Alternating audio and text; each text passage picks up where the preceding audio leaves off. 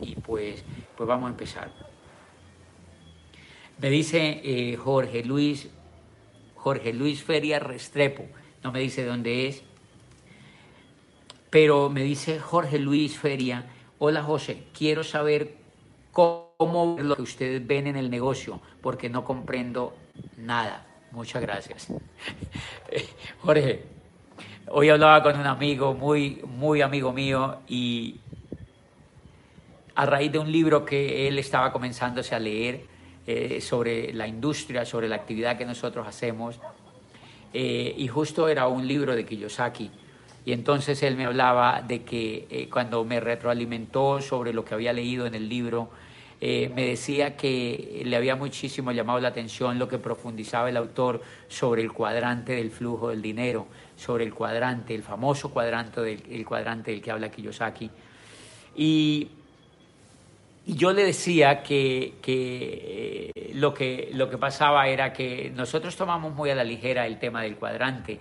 Y resulta que el tema del cuadrante lo que implica es que en el cuadrante izquierdo nosotros hablamos un lenguaje, y yo le decía eso a mi amigo, cuando nosotros estamos en el cuadrante izquierdo nosotros hablamos un lenguaje porque ese lenguaje eh, emana del pensamiento que tenemos en ese cuadrante. Pero cuando nosotros estamos o pasamos al cuadrante derecho, que es el objetivo de la educación, de la formación y del liderazgo, cuando nosotros emigramos al cuadrante derecho, nosotros hablamos de otro, hablamos en otro idioma. Y, ese idioma emana precisamente de los pensamientos que hemos cambiado, de la forma como hemos cambiado. Entonces, Jorge, tú, tú preguntas que cómo haces para ver el negocio que nosotros vemos, porque tú no, no, no entiendes. Y es verdad, yo no te culpo, la mayoría de la gente no entiende de qué se trata esto, o, porque si lo comprendieran y si lo entendieran, no pararían de hacerlo. Y lo harían con una pasión increíble y lo harían sin quejarse y lo harían sin ponerse excusas, que es lo que yo veo que la mayoría de la gente se pone, excusas, son simplemente excusas. Yo a diario estoy hablando con personas y cuando yo las escucho, pues yo las comprendo, pero eh, todo lo que me hablan, me hablan es solo de excusas, lo que tienen es excusas, que la perrita, que la lorita, que un tío se le salió el canario y que no lo ha podido encontrar. Eh, eso del canario y de la lorita y del tío y de la perrita es lo mismo que tienen un negocio tradicional y no les deja tiempo, que con la mujer no se entienden bien y entonces por eso no realizan el negocio, que están endeudados y que por ahora entonces eso les quita energía para hacer el negocio, que tienen un trabajo y salen muy cansados y entonces eh, como salen muy cansados no hacen el negocio que en su pueblo llueve o en la ciudad donde viven llueve mucho y entonces cuando salen les da mucho frío y el frío les afecta los bronquios y entonces no hacen el negocio. Realmente lo que pasa en el fondo no es ni el negocio, ni los bronquios, ni que llueve, ni la mujer que les pega, nada de eso. Lo que pasa en el fondo es que están en el cuadrante izquierdo, es que su cerebro es quejumbroso, es que se echan excusas, es que se echan em, disculpas todo el tiempo y, pues eh, esas excusas no les permiten correr porque literalmente no han visto la actividad. Cuando nosotros, mi amigo empezó a leer el libro que justamente era Escuela de Negocios y cuando empieza a leer el libro uno nota que el lenguaje empieza a cambiar. No va a cambiar del todo con un libro, pero con 12 libros empiezas a decir yo amo a mi mamá, mi mamá me ama, mimo a mi mamá. Empiezas a conjugar el verbo amar, empiezas a conjugar el idioma en el cuadrante, empiezas a inquietarte de que estás en el cuadrante equivocado empiezas a querer cambiarte hacia el otro cuadrante, empiezas a entender de manera más seria que si no lo haces aquí a través de la educación, no lo vas a poder hacer en ningún otro lado y te vas a morir en el cuadrante izquierdo. Y entonces, por eso la gente en general no ve el proyecto. Porque cuando nosotros le presentamos el proyecto a los demás, así la gente ingrese al proyecto, pero la gente está en el cuadrante izquierdo. Y entonces al estar en el cuadrante izquierdo no lo ven, así ingresen, así se auspicien, así consuman un poquito, así vayan a unos tres o cuatro eventos. No ven el proyecto porque sus cerebros están atascados en el cuadrante izquierdo. ¿Qué quiere decir esto? Tú no lo ves, Jorge, seguramente, porque esto es, un, es una actividad del cuadrante derecho que se le presenta a personas del cuadrante izquierdo. De manera que esa es la, esa es la explicación.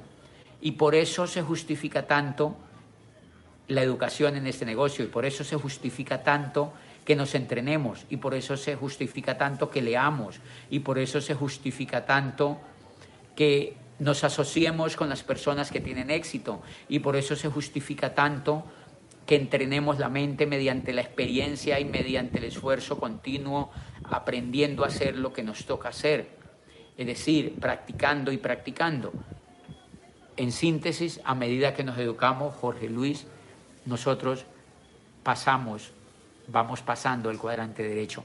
Por eso yo siempre le digo a la gente, cuando le presento esta actividad, yo le digo a la gente, usted lo que está haciendo, lo que, lo que va a hacer es un proceso de pasarse del cuadrante izquierdo al cuadrante derecho.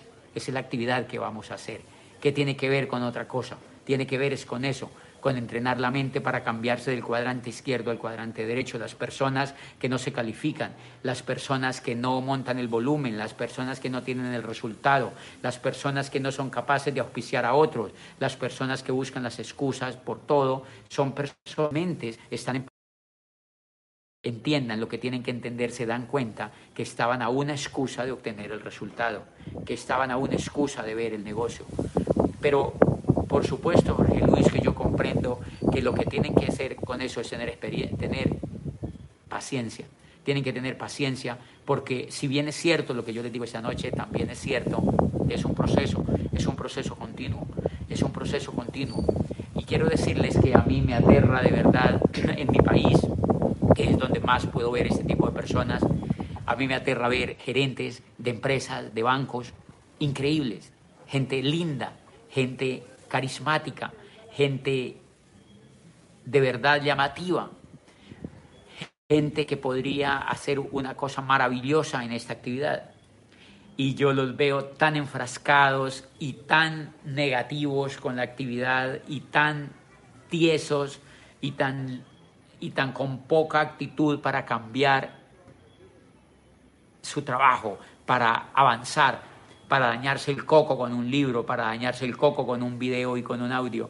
Los veo con tan poca disposición, pero son montones de gente linda que están atascados en un banco o en un puesto gerencial trabajando para otro, lo cual no tiene nada de malo, pero no sé si eso será lo que quieren en sus vidas. Pero yo me pongo a verlos y yo digo, es increíble lo que lograrían en este negocio, es increíble lo que lograrían en una actividad como estas, solamente si se atrevieran a educarse un poco. Solamente si se atrevieran, si se atrevieran a recibir información, solamente si se atrevieran a educarse. Por eso, Jorge Luis, es natural lo que te pasa. Nosotros lo vemos, pero nosotros hemos llegado a niveles importantes en el negocio. ¿Y por qué llegamos a niveles importantes en el negocio? Porque tuvimos el reto de educarnos y porque tuvimos la exigencia personal de educarnos y porque tuvimos la exigencia porque tuvimos la un segundito, un segundito, un segundito, no me vayan a, estoy haciéndole un ajuste aquí, vale.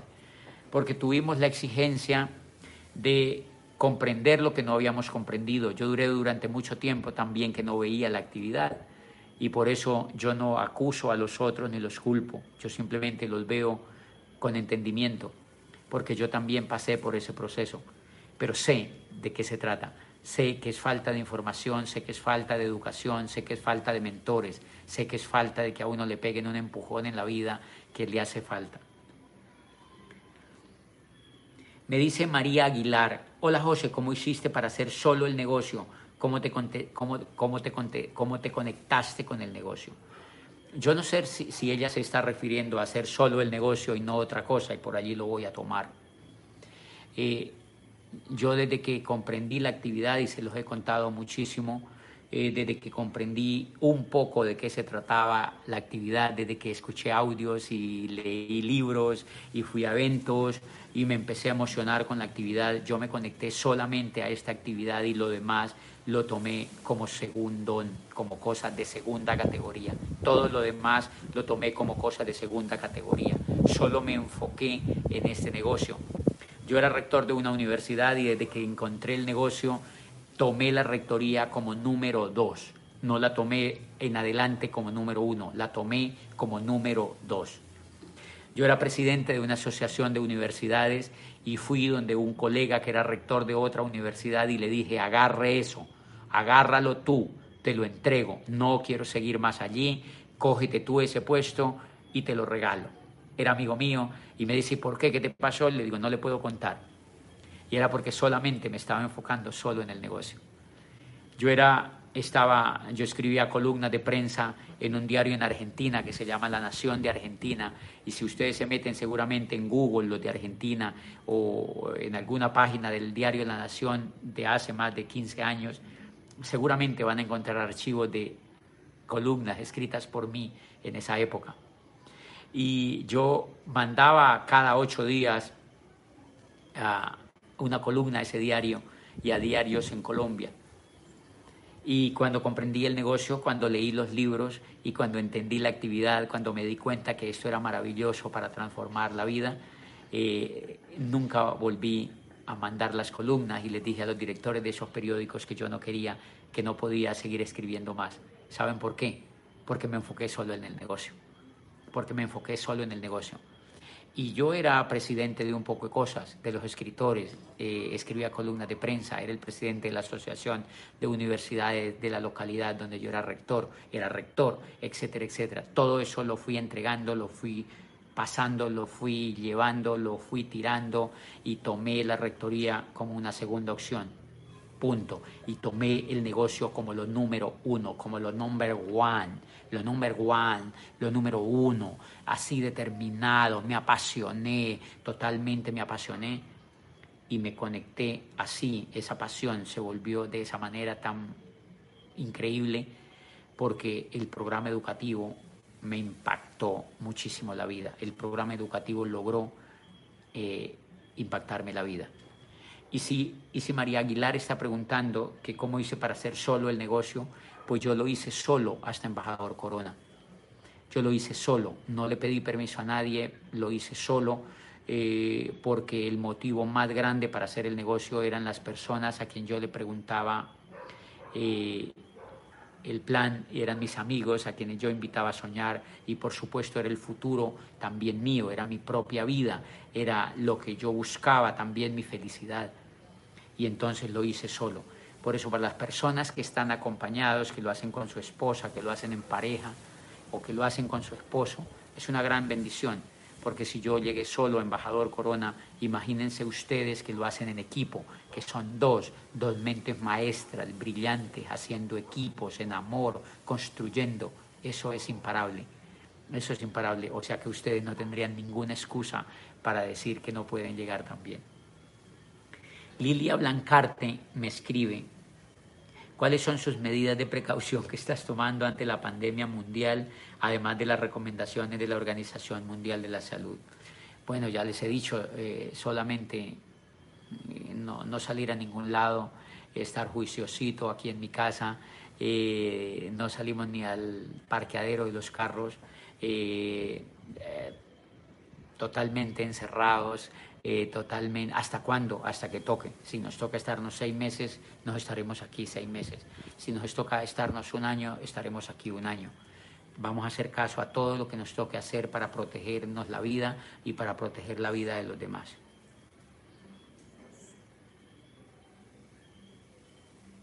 Me dice em, una persona aquí, José, una pregunta que todos se hacen, como ah bueno, una pregunta que todos se hacen, me dice, ¿cómo haces para formar tu carácter. Lo veo importante en mi negocio y me gustaría formarlo. Pues yo pienso que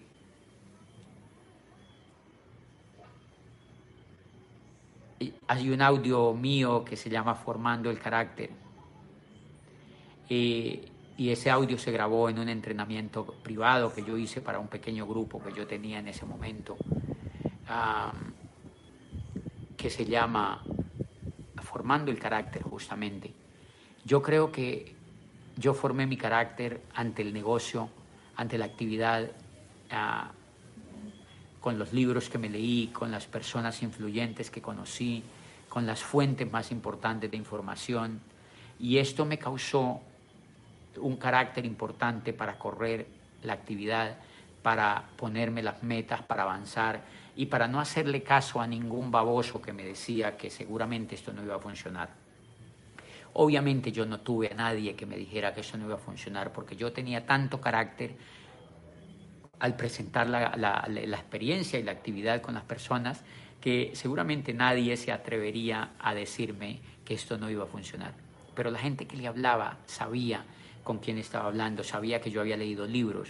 A mí se me notaba que yo había ido, que había ido a eventos, que yo había oído muchas conferencias y que yo había leído libros. O sea, yo tenía la seguridad que da la información. Yo tenía esa seguridad y cuando me reunía con las personas, las personas leían eso. Pero también tuve carácter para no pasarme a ningún pinche otro multinivel. O sea, yo no me pasé a otro multinivel diciendo que, era mejor que este, que este era muy no sé qué y que el otro llegaba muy fresco, que en el otro iba, a mí me, contactaron personas para decirme que iba a ser pionero en el otro. Cuando yo estaba recién comenzando este negocio, eh, me contactaron personas importantes y me dijeron que me pasara otro, que porque allá iba a ser pionero y era una solemne tontería. Esa palabra pionero es una absoluta tontería. Lo dicen personas que no tienen ni idea de qué se trata la industria del network marketing. Lo dicen personas que no tienen ni la más pinche idea de qué es ser profesional en el network marketing. Yo encontré ese tipo de personas cuando yo estaba arrancando el negocio y mi carácter las espantó. Jamás les paré bolas, como se dice en Colombia, jamás les di ninguna señal y me parecía siempre repugnante que me dijeran que había algo mejor que la compañía con la que yo estaba, que el programa educativo con el que yo estaba, porque yo había leído muchísimo de esa información y yo tenía la seguridad completa. Eso es carácter. Carácter es lo que te permite ser serio en lo que tú haces hasta lograr lo que tú quieres la familia mía vio el carácter que yo tenía, mis amigos vieron el carácter que yo tenía eh, con el negocio, eh, las personas en el trabajo vieron el carácter que yo tenía con el negocio. Pero eso lo formé leyendo y yo les aseguro, la mayoría de gente, no sé si ustedes, y espero que no sea el caso de ustedes, pero la mayoría de la gente no lee nada. Dicen que leen, pero se contentan con oír unos audios que les dio el que los auspició. Y yo hablo con mucha gente en el exterior cuando voy, me reúno en las tarimas, en los auditorios, y les digo, les cito los libros y les digo, levanten la mano las personas que han leído estos libros. Y de los auditorios, solo un 10% levanta la mano. Es, es, decir, que el nivel, de la, el nivel de lectura en general es lamentable en la mayoría de personas. Si tú lees, formas el carácter. Si tú lees, formas el carácter. Si tú no lees, vas a tener un carácter de perdedor. Si tú no lees, vas a tener un carácter de perdedor. Si tú no lees los libros, vas a tener un carácter de perdedor, un carácter gelatinoso, un carácter donde te pueden arrastrar para otra compañía, un carácter donde te pueden, eh, donde, donde no eres capaz de tomar una decisión, un carácter donde le das más oportunidad a las demás cosas que a tu propia actividad que ha dicho que es importante. O sea, el carácter se forma con educación, el carácter se forma con información. Y por eso cuando yo hablo con personas, cuando yo me encuentro con personas, yo advierto de una vez que esas personas no han leído, que no han leído lo que yo he leído, que no saben lo que yo sé. Y al Gracián decía que solamente vivía aquel que sabía. Y eso es demasiado importante en este negocio. Eso forma el carácter. Roble Ricardo me pregunta, hola José, ¿qué dirías que es la característica común entre grandes líderes como tú, Andrés Londoño, Pablo Di Benedetto, etcétera? Qué grandes líderes que son ellos, por supuesto, Robles. Eh, ¿Cuál es la característica? Pues yo creo que somos apasionados, somos muy apasionados, tenemos una visión más allá de las narices y creo que tenemos de alguna manera eh, el carácter un poco más fuerte que la mayoría de las personas que nos rodean, al menos en el círculo más cercano. Eh, yo creo que, que, tenemos la capacidad de tomar la decisión que toma, y tenemos la posibilidad de apasionarnos. Si tú observas, Pablo de Benedetto en Brasil fue un chico que desde el comienzo demostró una pasión incalculable por el negocio y arrastró con una cantidad de, de personas lindas al negocio porque su pasión era desbordante. Y Andrés fue igual, cuando yo auspicié a Andrés, yo, yo mismo lo auspicié en la oficina y él me dijo, una de las cosas que me dijo cuando yo le conté el negocio, eh, una de las cosas después de yo observar que casi no tenía deseo de ingresar al negocio, una de las cosas que me dijo es, ¿saben por qué no ingreso a eso? Porque me da susto que me apasione en eso. Y cuando yo me apasione en algo, no me para nadie. Yo ahí mismo advertí que estaba enfrente de un diamante, saqué el papel del registro y lo auspicié. Esa es la característica que une a los líderes, la pasión. Personas que son capaces de enfocarse en algo y de apasionarse en algo hasta que logran lo que quieren. Cornelio Jorge Álvaro Isla qué nombre más largo. Hola José, ¿qué libro de habilidades técnicas me recomiendas? Yo la verdad no, no, no uso libros de habilidades técnicas eh, para el negocio, para la actividad. No, no, no uso libros de habilidades técnicas.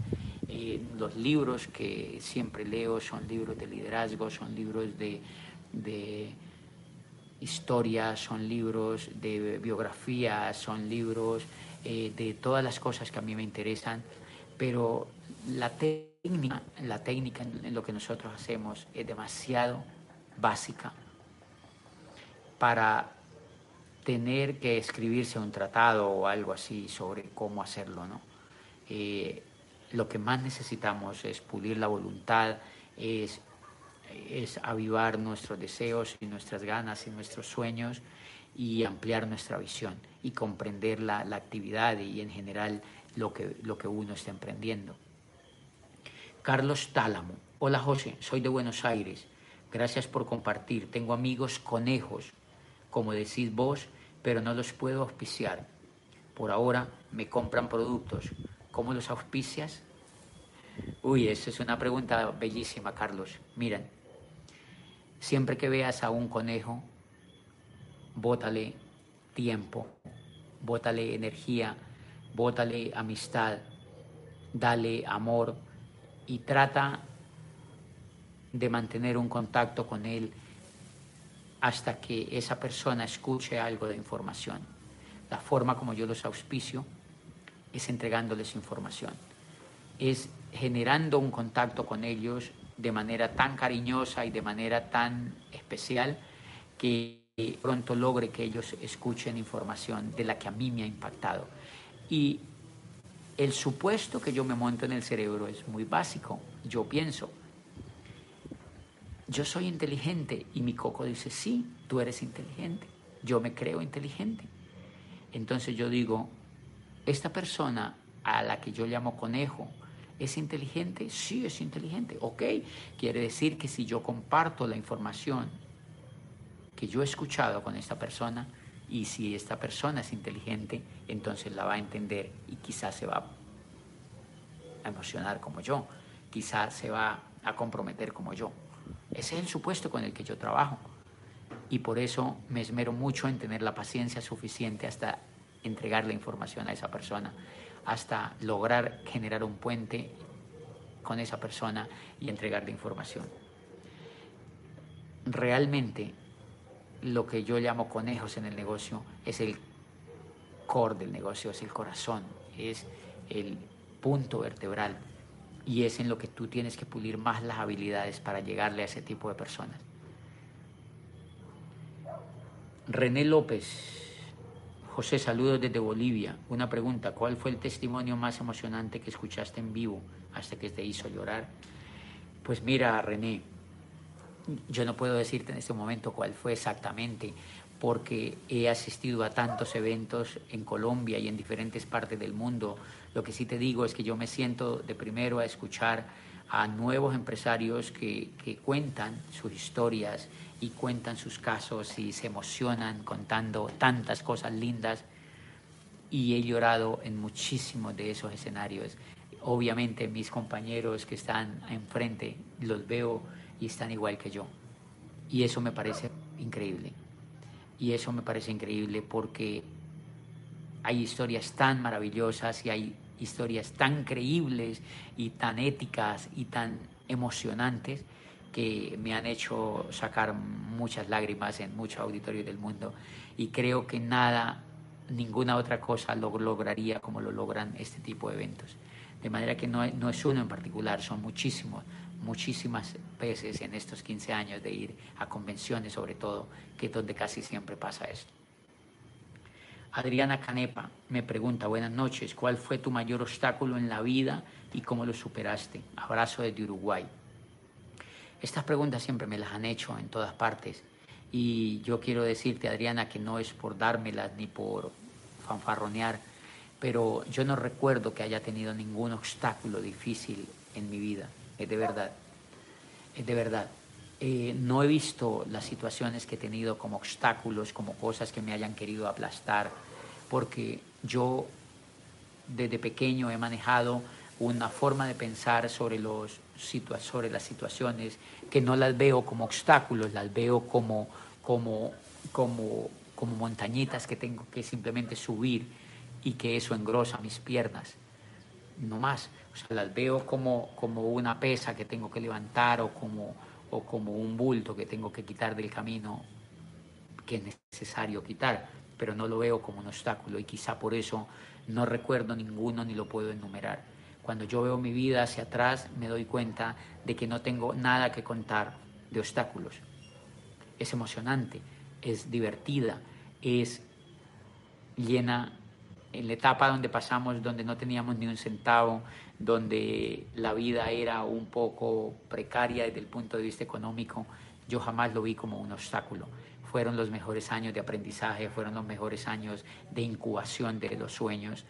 Y entonces, cuando después conozco la universidad y conozco eh, la educación y conozco eh, las personas que me ayudaron cuando estaba chiquito, que me adoptaron, que me hicieron vivir más, eh, fueron todas oportunidades. Cuando después conozco esta actividad fue la oportunidad más grande y realizarla no tuvo obstáculos, fueron retos, fueron desafíos lindos y, nada. Eh, las olas del mar para un navegante no son obstáculos, es natural, es naturaleza pura. Si no hubieran olas del mar, el surfista no podría disfrutar de su deporte y si no hubiera viento, nosotros los que hacemos kitesurfing no podríamos navegar nuestras velas y nuestras cometas en el agua y los aviones tampoco podrían volar. De manera que creo que los obstáculos no existen. Son situaciones naturales que la vida tiene para que nosotros podamos volar. En todos ellos simplemente practicamos y aprendemos. Mirta Vázquez, José, hoy en día tengo dos años en el negocio, pero siento que no estoy guiando bien a mi equipo. ¿Qué debo hacer para que, empieces, para que empiece a tener resultados? Eh, Mirta, entender, entender que nosotros quizá no guiamos a nuestros equipos. Yo nunca me he creído guiando a mi equipo. Yo lo que he hecho es conectar a las personas que conozco al programa educativo y el, y el programa educativo los guía hacia el éxito que ellos quieren lograr. Eh, vuélvete buena llevando personas al programa educativo donde quiera que tú estés. Habla con tus líderes y diles que te enseñen a llevar personas al programa educativo. Es la mejor forma, si a eso le llamas guiar a los equipos, es la mejor forma como tú lo puedes guiar. Leonardo Torres me pregunta, ¿cómo podemos dejar intrigados o cuál es la mejor forma de contar el plan a las personas que han entrado o no saben nada de la actividad. Leonardo, yo soy completamente intrigante. Yo amo el negocio hecho desde la intriga. A mí me invitan a mucho a cócteles y a lanzamientos de cosas y actividades culturales y veo gente muy linda. Y siempre me preguntan que yo qué hago y siempre digo cosas que se acercan a lo que hago, pero que no siempre es así. Entonces, dependiendo de la persona, por ejemplo, una persona me preguntan, ¿y tú qué haces? Yo digo, no, yo tengo un teatro. Yo restauré el Teatro Calima y, y, vi, lo estoy gerenciando ahora. Eso es intrigante, eh, porque no es de todo, del todo tan real, ¿no? No, es una parte solamente. Eh, a veces me preguntan, ¿y tú qué haces? y yo le digo, nada, porque todo ya está hecho. Entonces no me gusta hacer nada. Y una respuesta como esa consigue un amigo nuevo. Si es divertido, ese amigo se ríe. Y a veces con estas respuestas he conseguido muchos amigos. Y en el edificio donde yo vivo no he auspiciado a ninguna persona. ¿Saben por qué? Porque no me da la gana. Algunos de ellos ya han descubierto lo que yo hago, pero yo jamás lo he contado porque siempre he sido intrigante con eso. Ellos saben que yo tengo mascotas, que tengo árboles, que tengo un lago en el apartamento, que tengo unas áreas súper lindas eh, y que viene mucha gente a verme, pero muchos no saben lo que yo hago, muchos desconfiarán de lo que yo hago. Eso es intrigante y eso es simplemente, creo que uno no debe contarlo todo uno no debe andar por el mundo contándolo todo ni diciendo, mira, yo hago esto y va, va, va, porque creo que eso mata la magia de lo que hacemos. Y eso nos permite contarle el negocio solamente a personas que andan buscando. Yo me enfoco solamente en contarle el proyecto a personas que yo vea que andan buscando. Y para eso uso los increíbles audios que tenemos, la increíble información que tenemos que nos permite no desgastarnos con personas que no andan buscando nada. Esto ha sido muy lindo esta noche, ha pasado ya 44 minutos y hemos estado pues delicioso, yo me he sentido feliz con ustedes, muchas gracias eh, por haberse conectado esta noche otra vez, esta es la sexta noche que nos vemos. Eh, los felicito por estar juiciosos, los felicito por cuidarse, los felicito por estar en sus casas, los felicito eh, por tener esperanza y por creer que todo va a estar bien, que todo va a estar mejor. Saludos a la gente de Brasil que me ha saludado esta noche también por ahí. Díganle a Bolsonaro que, que, pues que frene toda esa economía para que Brasil se proteja de esto, de esto tan complicado que puede ser para Brasil si el gobierno no toma una decisión certera de literalmente frenar la economía. No tienen ninguna otra solución posible. No existe ninguna otra solución posible en estos momentos para Brasil. Saludos a todos, abrazos a la gente de Venezuela, a toda la gente que nos ha visto esta noche, a todos nuestros amigos que están allá agazapados en la red y que saben que estamos hablando para ustedes. José Bobadilla, desde Cali, nos vemos mañana a las 8 de la noche, no importa que sea domingo, saldremos y hablaremos un poco con ustedes. Hagan más preguntas, formulen mucho más preguntas y mañana responderemos otro poquitico. Chao.